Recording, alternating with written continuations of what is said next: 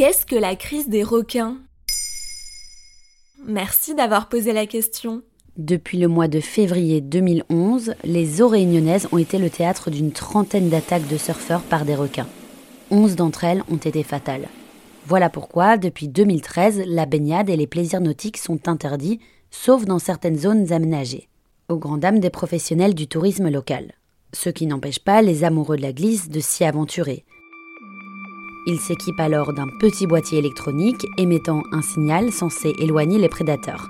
Plusieurs dispositifs de prévention ont été déployés, mais rien n'y fait.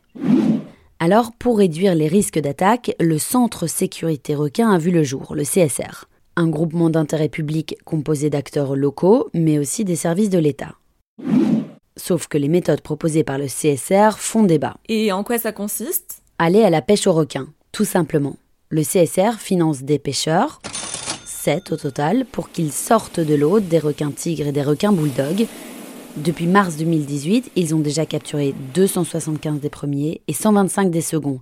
Sauf que chasser des eaux des espèces capables de parcourir des dizaines de kilomètres en une journée, au profit de quelques séances de surf, ne fait pas l'unanimité sur l'île. En plus, les méthodes de pêche font des dégâts. Les pêcheurs utilisent des palangres, des lignes équipées de hameçons pour mettre la main sur les requins, des dispositifs qui capturent aussi d'autres espèces inoffensives. Comme quoi, par exemple? Eh bien, entre mars 2018 et juin 2021, 490 prises accessoires ont été recensées, parmi lesquelles des barracudas, des raies, des mérous, des requins marteaux. Et dans 80% des cas, ces proies sont relâchées vivantes, mais elles sont relâchées fatiguées, comme on dit sur l'île.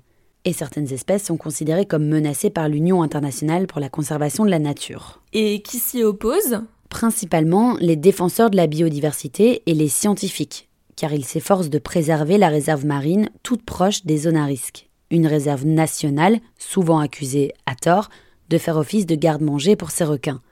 Un soi-disant frigo géant qui attirerait les prédateurs. Le 19 mai 2021, les membres du Conseil scientifique de la Réserve marine nationale ont alerté les pouvoirs publics sur la pression de pêche exercée dans les zones autorisées, oui, mais aussi à l'intérieur du sanctuaire marin. Les biologistes ont également dénoncé des opérations de pêche illégales et s'inquiètent pour la qualité de vie des espèces capturées puis relâchées.